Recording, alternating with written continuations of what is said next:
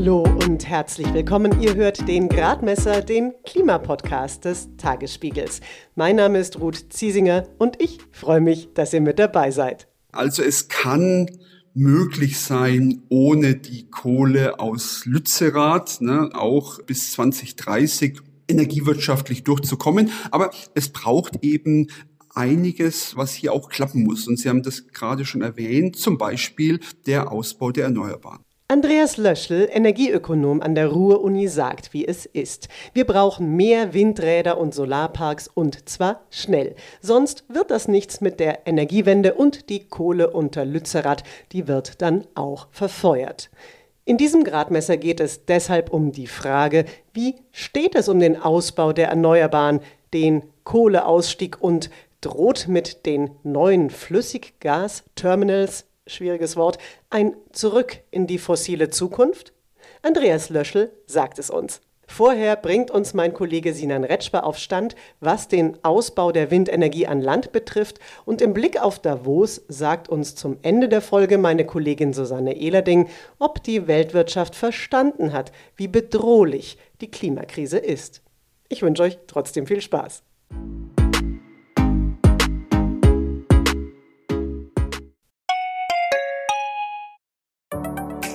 Hallo, ich bin Lorenz Marold, Chefredakteur beim Tagesspiegel. Wenn Ihnen unser Podcast gefällt, testen Sie doch gerne auch mal unser E-Paper oder unser Digital-Abo mit allen Inhalten von tagesspiegel.de. Wir sind rund um die Uhr für Sie da, damit Sie wissen, was wirklich wichtig ist. In Berlin, in Deutschland und international. Sie können unser Angebot jetzt gratis testen unter tagesspiegel.de slash probieren.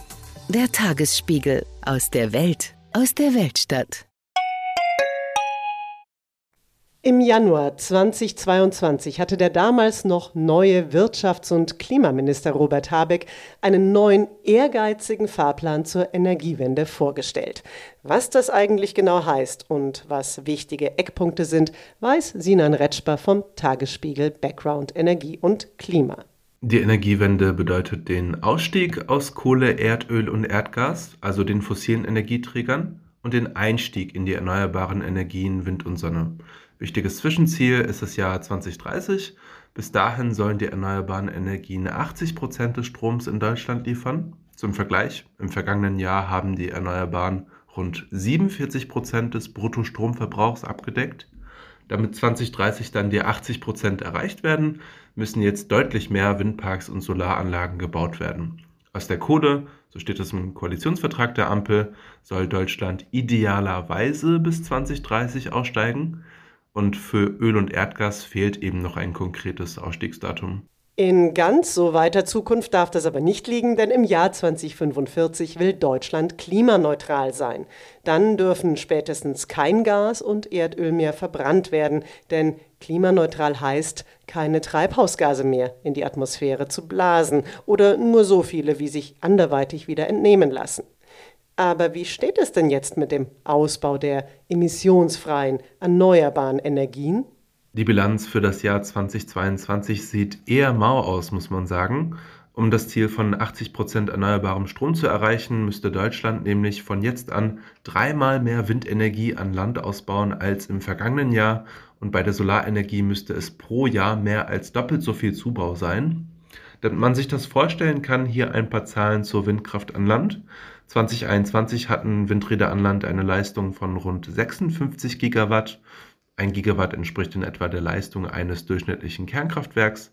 Für das Jahr 2030 plant die Bundesregierung dann mit 115 Gigawatt Leistungen, die Windräder an Land stellen sollen. Die installierte Leistung muss sich im Vergleich zu heute bis 2030 also ungefähr verdoppeln. Im vergangenen Jahr sind zwar neue Windkraftanlagen gebaut worden, aber nur mit insgesamt knapp 3 Gigawatt Leistung. Und das zeigt, das muss einfach mehr und schneller werden. Ab dem 1. Februar gilt dann das neue Wind-an-Land-Gesetz. Das gibt verpflichtende Flächenziele für den Ausbau der Windkraft vor. Deutschlandweit sind es 2% der Landesfläche.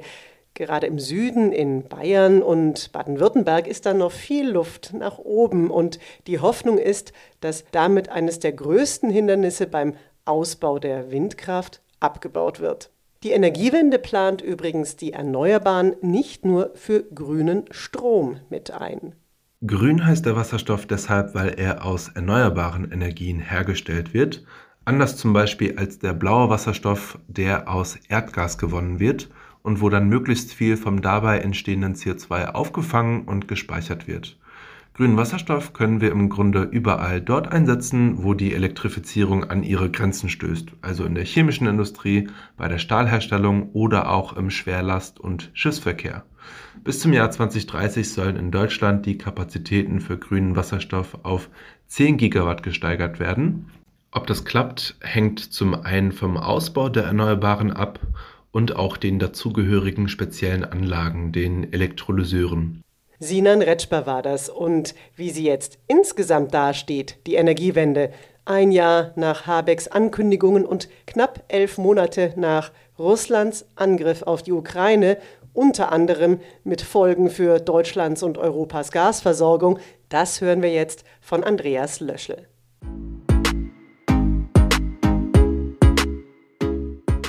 Andreas Löschel ist Professor für Umwelt- und Ressourcenökonomik und Nachhaltigkeit an der Ruhr-Universität Bochum und er ist unter anderem Vorsitzender der Expertenkommission zum Monitoring-Prozess Energie der Zukunft der Bundesregierung. Und er war Leitautor des Weltklimarates. Andreas Löschel und ich haben im Videocall miteinander gesprochen. Vor ziemlich genau einem Jahr hat ja äh, Robert Habeck einen neuen Fahrplan für den weiteren Ausbau der erneuerbaren Energien vorgelegt. Und die Ziele, das ist dann damals auch schon honoriert worden, sind richtig ambitioniert. Nämlich bis zum Jahr 2030 sollen vor allem Windkraft und Solar schon 80 Prozent unseres Strombedarfs decken. Und jetzt ist in den vergangenen zwölf Monaten energiemäßig wirklich sehr viel passiert. Ähm, was den konkreten Ausbau der Erneuerbaren betrifft, sind aber gerade bei der Windkraft nicht so richtig viele neue Anlagen dazugekommen. Kann man denn sagen, die Ziele der Regierung bei den Erneuerbaren sind gut, die Umsetzung dagegen ist es eher nicht?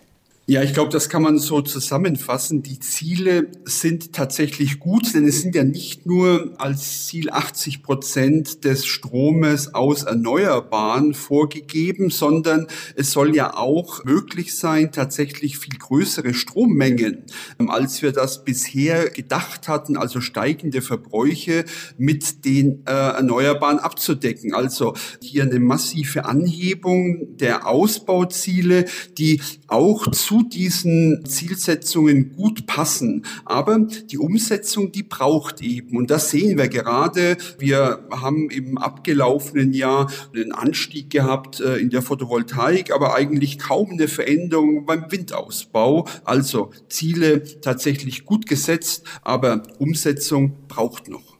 Sie haben es ja jetzt gerade schon gesagt, bei der Solarkraft ist das gar nicht so schlecht gelaufen. Und ähm, bei der Windenergie waren es relativ wenig neue Anlagen.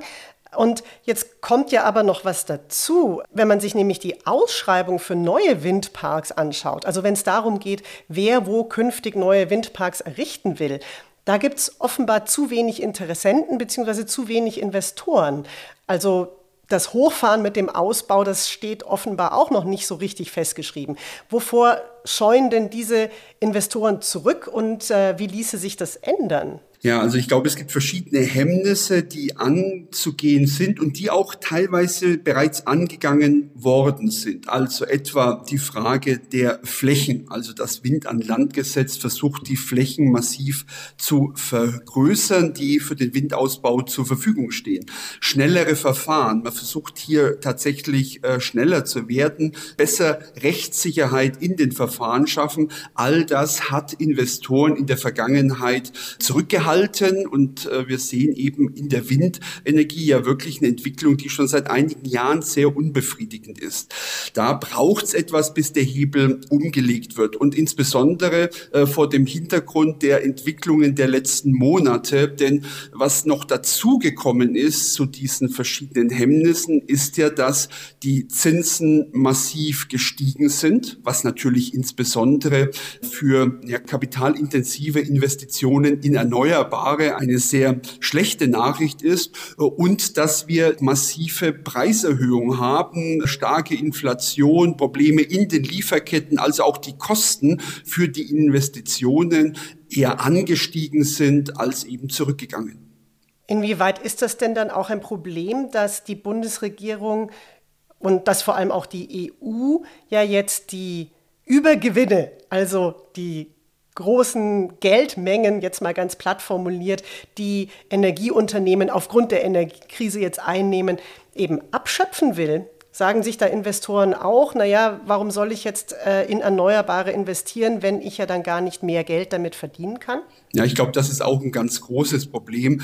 Wir haben ja jahrelang äh, die Problematik gehabt, dass Erneuerbare erstmal sehr teuer erschienen sind und man sie massiv fördern musste. Das hat sich gewandelt, das ist eine tatsächliche Chance, aber jetzt ist die erste Reaktion darauf, Übergewinne abzuschöpfen. Das ist natürlich kein gutes Signal an die Investoren. Wir wollen eigentlich uns aus dieser Krise heraus investieren und äh, dafür braucht es ja massive Finanzflüsse, ich glaube, das ist ein ganz falsches Zeichen, insbesondere weil ja aus dieser Übergewinnbesteuerung auch gar nicht so große Einnahmen herauszubekommen sind. Ne? Ähm, das werden die nächsten Monate, denke ich, auch recht deutlich zeigen. Hm. Seit Beginn dieses Jahres können jetzt auch Bürgerinnen und Bürger bzw. Gemeinden unter bestimmten Umständen leichter und schneller selber Windparks beschließen und errichten und müssen sich eben nicht an langwierigen Ausschreibungen beteiligen. Was versprechen Sie sich denn davon? Wir haben in der Diskussion um den Ausbau der Windenergie natürlich ein ganz zentrales Problem. Die Windanlagen stehen auf dem Land. Ein Großteil des Stromverbrauchs findet in den Städten und Ballungsgebieten statt. Deswegen ist es wichtig, hier gut zu überlegen, wie kann man die Vorteile des Windausbaus und die Nachteile zusammenbringen. Äh, für die Kommunen bedeutet das, zum Beispiel, dass sie eben das Heft auch stärker in die Hand nehmen müssen oder können und auch stärker von den Einnahmen profitieren können, die aus den Windanlagen generiert werden. Also für Akzeptanz, glaube ich, sind das ganz wichtige Bausteine und deswegen ist es gut, dass man darüber nachdenkt, wie kann der ländliche Raum stärker von den Vorzügen des erneuerbaren Ausbaus profitieren. Im vergangenen Jahr hat sich bei der Energie ja ganz viel um die Versorgungssicherheit gedreht. Also der Klimaschutz, der stand da gar nicht so sehr im Fokus, zumindest nicht in der öffentlichen Debatte. Und die schnelle neue Infrastruktur, die gab es dann zum Beispiel für Erdgas. Und zwar haben wir jetzt innerhalb kürzester Zeit gleich zwei LNG-Terminals in Deutschland eröffnet, also Terminals für Schiffe, die verflüssigtes Erdgas transportieren und weitere werden auch folgen. Und in Wilhelmshaven zum Beispiel hat die Bundesregierung selbst da 6,5 Milliarden Euro reingesteckt. Und eben auf der anderen Seite dauert es immer noch Jahre, bis ein Windpark genehmigt ist und fertig gebaut. Setzen wir denn da die falsche Priorität? Nein, das setzen wir nicht äh, aus meiner Sicht. Also erstmal, es ist natürlich so, dass wir, wir haben es gerade besprochen, die ganz großen Schwerpunkt auf den Ausbau der Erneuerbaren setzen. Und natürlich in der aktuellen Situation lohnt sich das genauso wie die Energieeffizienz voranzutreiben. Also der Pfad der Energiewende, der passt eigentlich schon. Trotzdem äh, sind die Emissionen im letzten Jahr nicht gesunken, weil wir mehr Kohle verstromen mussten. Und äh, Sie haben es gesagt, wir haben auch etliche neue Terminals, die jetzt in den nächsten Monaten dazukommen.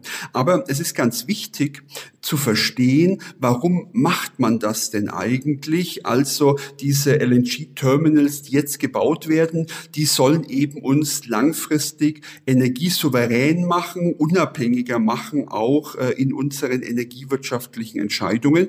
Und das hat man in den letzten Jahren vernachlässigt. Deswegen ist es gut und richtig, dass auch die Bundesregierung äh, jetzt hier aktiv wird und diese Entwicklungen mit vorantreibt.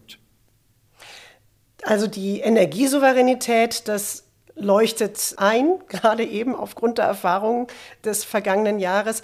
Auf der anderen Seite frage ich mich, haben Sie da keine Sorge, dass wir uns eben mit dieser Infrastruktur auf einen Pfad begeben, wo wir uns quasi die fossile Erdgasnutzung zementieren. Zum Beispiel, weil wir eben viel Geld in das Bauen der Infrastruktur reinstecken und sie dann einfach mal haben. Und zum anderen auch, weil wir ja entsprechende Lieferverträge mit den Exportländern abschließen müssen. Ja, also äh, ich glaube, man muss, wenn man jetzt die LNG-Terminals bewertet, tatsächlich das Thema breiter betrachten. Wir haben es in der Energiesicherheit, in der Versorgungssicherheit mit eigentlich einem klassischen Marktversagen zu tun. Wenn jeder nur auf sich schaut, also die Unternehmen kaufen Gas, wo es am günstigsten ist, dann wird eben Pipeline-Gas gekauft und in der Summe bedeutet das dann, dass wir wie im äh, vorletzten Jahr 55 Prozent unseres Gases aus Russland bekommen. Das ist dann sozial eben nicht äh, tragfähig und das müssen wir vermeiden. Also Versorgungssicherheit, das stellt sich nicht einfach über den Markt ein. Da braucht die richtigen Rahmenbedingungen. Und eine dieser Rahmenbedingungen, das sind die LNG-Terminals. Die gab es eben in vielen anderen europäischen Ländern schon davor. Und in Deutschland hat man gesagt, die rechnen sich nicht. Ja, die rechnen sich nicht, wenn man eben nicht diese breitere Perspektive einnimmt, genauso wie sich Klimaschutz nicht rechnet, wenn man nicht tatsächlich die Klimaschäden einbezieht. Also, wenn man das äh, breiter aufmacht, dann rechnen sie sich eben doch und zwar als Versicherung gegen äh, solche Schocks, die unerwartet auftreten und die uns eben dann helfen, die Versorgungssicherheit zu gewährleisten. Eine zweite Frage ist natürlich, wie werden die gefüllt? Die Idee ist ja gar nicht, die voll zu füllen, äh, sondern das als Absicherung zu nehmen. Die eigentliche Frage ist dann einmal, wie schafft man es, kurzfristigere Lieferverträge äh, hinzubekommen und aus dem Gas dann auch wieder auszusteigen? Das sind jetzt zwei ganz spannende Fragen. Einmal äh, die Lieferverträge, zum anderen die Nutzung, die offensichtlich gar nicht ausgereizt werden soll. Können Sie das noch ein bisschen genauer erklären? Was meinen Sie damit oder wie ist das angedacht, wenn wir Infrastruktur bauen, die wir, wenn ich es jetzt richtig verstehe, eigentlich eher vorhalten wollen und gar nicht unbedingt die ganze Zeit im Betrieb? Habe ich das richtig verstanden? Ja, also wenn Sie mal auf das Jahr 2020 schauen, dann äh, sehen Sie, dass die LNG-Terminals in Europa eigentlich im Schnitt weniger als 50 Prozent ausgelastet waren. Warum? Weil das LNG-Gas teurer ist in den meisten Kontexten als Pipeline-Gas. Es ist eben günstiger, Gas über Pipelines zu transportieren, als irgendwo zu verflüssigen, ähm, zu verschiffen, dann wieder zu regasifizieren und das Gasnetz einzuspeisen. Den Wert dieser Anlagen, den sieht man normalerweise nicht, den sieht man nur im Krisenfall und der ist eben eingetreten, als Russland uns den Gashahn zugedreht hat. Das bedeutet, warum wird Deutschland gut durch diesen Winter kommen? Ja, weil wir jetzt im Nordwesten Europas all diese LNG-Terminals bis zum Anschlag ausnutzen und die Länder uns eben das Gas durchleiten, das uns jetzt hilft, zusammen mit dem norwegischen Pipeline-Gas überhaupt unsere Nachfrage zu decken. Also es ist eine Versicherung, ne, die im Normalfall gar nicht genutzt wird, sondern nur in Krisenfällen dann äh, hilft. Und dieser Krisenfall ist eingetreten und wir waren eben schlecht darauf vorbereitet und dafür, daraus sollten wir lernen. Ja, aber jetzt sind wir natürlich in einer Krisensituation und ein Verkäufer von Flüssiggas, der ist ja kein äh, Altruist, sondern nutzt das natürlich gerne dann aus und wird versuchen, Verträge dahingehend abzuschließen, dass wir eben möglichst lange Flüssiggas abnehmen müssen. Also dass diese Idee, dass wir quasi nur in Anführungszeichen Infrastruktur für Notfälle vorhalten, gar nicht so funktionieren kann, weil wir eben dieses Gas kaufen müssen. Oder was kann man dann, äh, wie kann man das verhindern? Das ist jetzt die Herausforderung. Also wir müssen ja jetzt das hinbekommen, erstmal überhaupt diese LNG-Terminals zu füllen. Das hat im abgelaufenen Jahr überraschend gut geklappt. Wir haben also viel freie Verträge äh, nutzen können können oder viel freie äh, LNG-Kontrakte hier nach Europa umleiten können, natürlich zu sehr, sehr hohen Preisen. Und jetzt äh, geht es darum, das etwas zu verstetigen, denn uns fällt eben auch in der Perspektive das russische Gas, das Pipeline-Gas eben komplett weg. Und wir brauchen da zumindest teilweise einen Ersatz, neben natürlich den Gaseinsparungen, die immer noch ganz, ganz, ganz wichtig sind, ja, und die wir auch über den Winter hinaus, auch für die Perspektive im nächsten Jahr, da gibt es nämlich immer noch ein strukturelles Defizit, wirklich hochhalten müssen. Also, wie kann man das machen? Und Sie haben gerade gesagt, natürlich möchten gern die Verkäufer langfristige Kontrakte, na, am liebsten 20 Jahre, während ja unsere Unternehmen sehr zurückhaltend sind, solche Kontrakte einzugehen, denn nach der Arithmetik ist es ja so, dass dann diese Kontrakte bis weit in die 2040er Jahre laufen würden. Und da möchten wir ja mit also dem Ziel 245 Klimaneutralität aus dem Gas auch weitestgehend draußen sein. Das ist äh, die Ausgangslage. Und man versucht ja gerade von privater Seite solche Kontrakte auch einzugehen und bisher hat das nicht gut geklappt. Ähm, ich wäre trotzdem nicht so kritisch, ob das nicht doch klappen kann, aus eigentlich mhm. verschiedenen Gründen. In der augenblicklichen Situation ist es ja auch für die Verkäufer gar nicht so einfach, ich sag mal, gute Käufer zu finden. Die, so. die, dann auch bereit sind, solche Kontrakte einzugehen. Also früher hatten ja die Unternehmen, die in diesem Kontext tätig waren, eine hohe Bonität, die waren eigentlich staatsgleich. Na, aber heute muss man sich ja fragen, wer steht eigentlich nach 15 oder 20 Jahren eigentlich auf der anderen Marktseite. Wir haben das gerade gesehen, Zerschlagung oder Verstaatlichung Unipers und so weiter. Also so lange Verträge, die sind in so einer unsicheren Welt zum Teil entwertet. Also deswegen kann es durchaus auch ein Argument geben, warum man doch bereit ist, kürzere Verträge abzuschließen. Und wir könnten natürlich auch sagen, wir bilden sowas wie Einkaufsgemeinschaften. Also wenn wir uns schon länger verpflichten, na, dann gehen wir eben Risiko teilen uns das Risiko mit anderen Ländern, also etwa Japan, die ja äh, wohl noch länger im Gas sein werden. Und wenn wir dann rausfinden, ähm, dass es bei uns wirklich so läuft und kommt, wie wir uns das vorstellen mit der Energiewende, ja, dann geben wir eben diese Rechte ab. Das kann man auch schaffen, eben indem man die Destination Clause, also die Zielland-Destinationsvereinbarung lockert, aufhebt und das vielleicht auch versucht, gemeinsam einzukaufen. Hm. Also es kommt jetzt vor allem auch auf kluge Verhandlungsführung an, so verstehe ich Sie. Herr Löschel, Sie lehren ja an der Ruhr-Uni in Bochum und der Braunkohletagebau Garzweiler und das Dorf Lützerath sind so weniger als 100 Kilometer entfernt. Ein wichtiger Teil der Energiewende ist ja der Kohleausstieg und zwar möglichst 2030. Wie sehen Sie das denn? Brauchen wir denn wegen unseres akut höheren Kohlebedarfs künftig auch die Kohle unter Lützerath? Und wie abhängig ist denn der Kohleausstieg eigentlich vom Ausbau der Erneuerbaren? Ja, also als wir die verschiedenen Abschätzungen gemacht haben im letzten Jahr, wie wir eigentlich umgehen mit dieser Situation, dass das Gas aus Russland vielleicht ausbleibt, war ich eigentlich sehr früh überzeugt davon, dass wir die Kohlekraftwerke, die ja in verschiedenen Reserven stecken, wieder an den Markt zurückbringen müssen, um Engpässe im Strommarkt aufzufangen. Und das war einer der zentralen Gründe, warum wir 2022 die Emissionen, CO2-Emissionen nicht nach unten gebracht haben. Wir haben eben massiv mehr Braunkohle und insbesondere Steinkohle benutzt. Und das war auch notwendig, weil eben äh, diese Gasoption weggefallen ist, die Kernkraftwerke äh, auch stärker rausgenommen wurden, in Frankreich nicht so stark produziert haben. Also mehr Kohle war hier eine der Antworten. Aber im Gegenzug bedeutet das natürlich auch, dass man ähm, die Kohle stärker aus den Tagebauen bringen muss, beziehungsweise nach Deutschland bringen muss in Importen. Das ist die Steinkohle oder eben aus dem Tagebau, das ist die Braunkohle. Und wir sehen eben hier einen höheren Bedarf, der für die nächsten zwei bis drei Jahre oder eben so lange wie diese Krise Wert besteht. Und das ist so etwas die Ausgangslage für diese verschiedenen Studien, die es ja auch gegeben hat zur Frage, brauchen wir noch die Kohle und die ja eigentlich ein einheitlich zum Ergebnis gekommen sind, in dem Maße, wie wir es geglaubt haben, also Kohleausstieg ist ja jetzt immer noch Gesetzeslage 238, wenn möglich 235.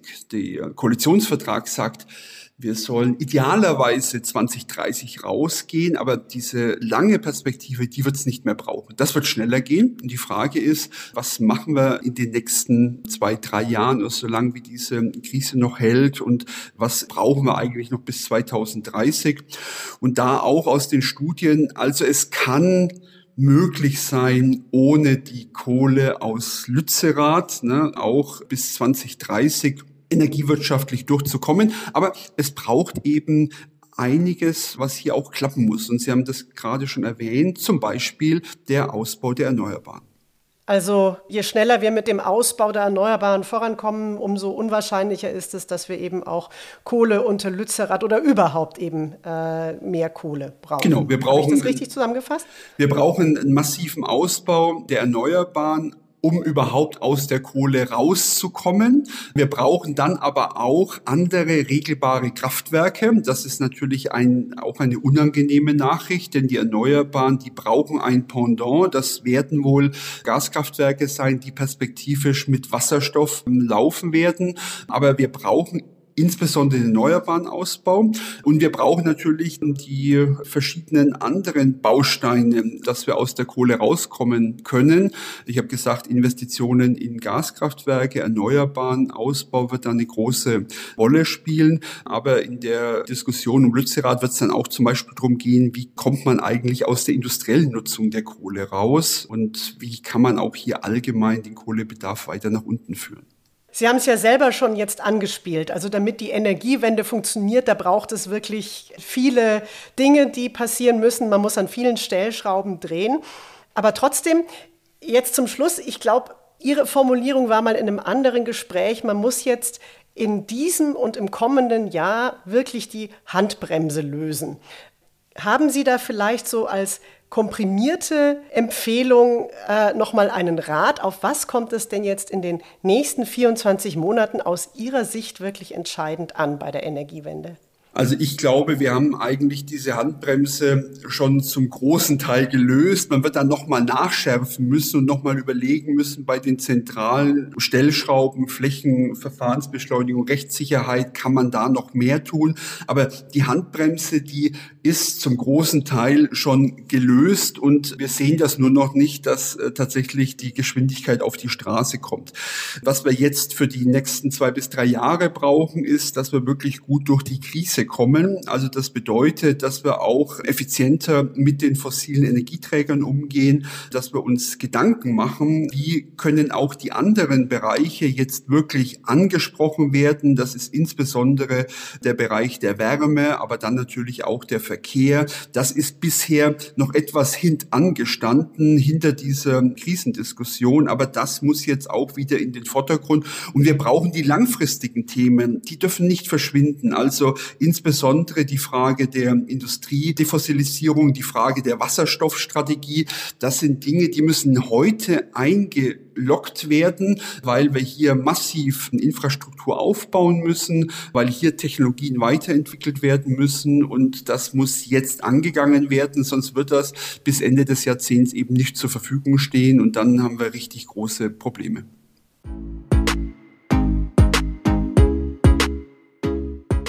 Da hat Andreas Löschel gleich eine Themenliste für neue Gradmesserfolgen mitgeliefert. Wärmewende, Verkehr, Wasserstoff, das alles wird uns sicher auch demnächst beschäftigen. Und die von ihm geforderte Dekarbonisierung der Industrie, die passt gut zu dem, was ich mit meiner Kollegin Susanne Ehlerding besprochen habe. In Davos ist ja gerade das Weltwirtschaftsforum zu Ende gegangen. Und da treffen sich die großen, wichtigen, meistens Männer der Industrie mit der Politik. Und ich frage mich, haben denn diese Industriekapitäne denn inzwischen verstanden, wie groß das Problem Klimakrise tatsächlich ist? Also ich glaube, sie haben es verstanden, sie handeln bloß nicht danach, weil es einfach äh, zu teuer oder zu schwierig oder ähm, den Aktienkurs der nächsten fünf Monate zu sehr schwächt. Ne? Also vor Davos kommt ja jedes Jahr der Global Risks Report raus vom Weltwirtschaftsforum und anderen Versicherungen. Da werden Experten befragt. Und da ist seit Jahren bei den langfristigen Risiken der Klimawandel immer auf Platz eins und Scheitern des, äh, der Anpassung an den Klimawandel und so ist dann auf Platz zwei. Also ist immer vorne. Kurzfristig ist da dann Covid mal oder auch die jetzt die Krise der Lebenshaltungskosten auf Platz eins der kurzfristigen Risiken. Gut, also aber das ist auch ein Risiko auf vielen Ebenen bedeutet, das ist bekannt. Aber wie gesagt, sich dann zu verändern und, und die Unternehmenspolitik daran auszurichten, würde ich sagen, nein kann ich auch jemand zitieren, die heißt Desiree Fixler, die ist Expertin für nachhaltige Finanzen und die beobachtet das Weltwirtschaftsforum viel näher als ich und die sagt, die machen diese Bullshit-Versprechen, äh, netto null bis 2050 zu erreichen.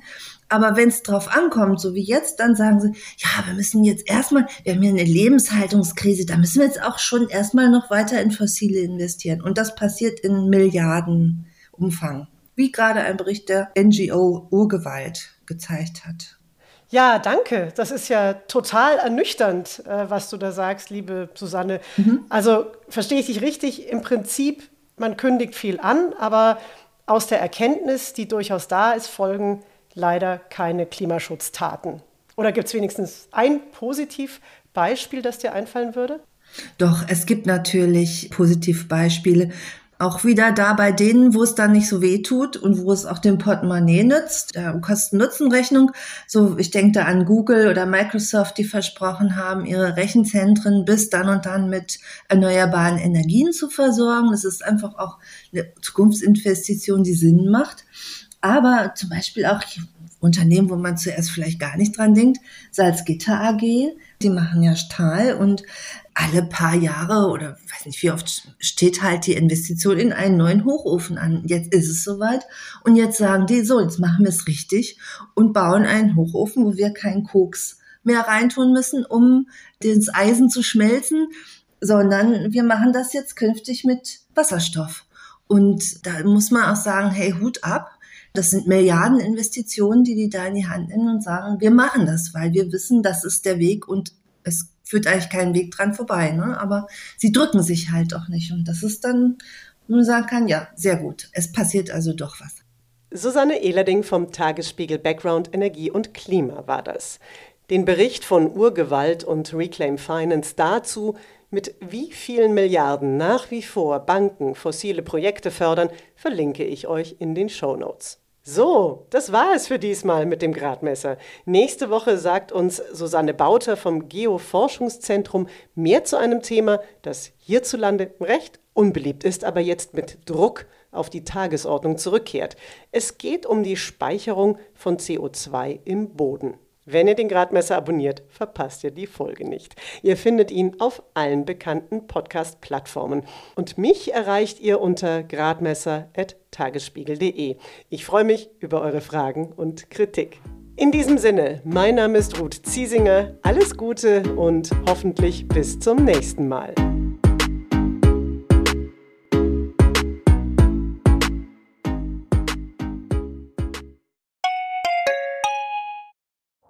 Herzlich willkommen zu Tatort Berlin, dem True Crime Podcast des Tagesspiegels. Ich bin Sebastian Leber. Und ich heiße Katja Füchsel.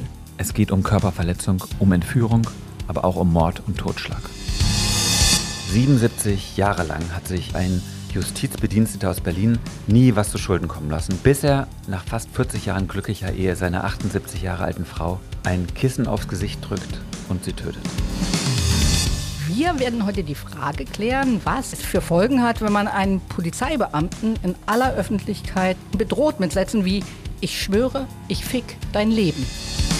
Es geht um den Prozess gegen den sogenannten Clanchef Arafat Abu Chaka und drei seiner Brüder. Unsere nächste Folge, da ist alles ganz anders, als es zunächst scheint. Hört rein bei Tatort Berlin, dem True Crime Podcast des Tagesspiegels. Abonniert Tatort Berlin jetzt, um keine Folge zu verpassen.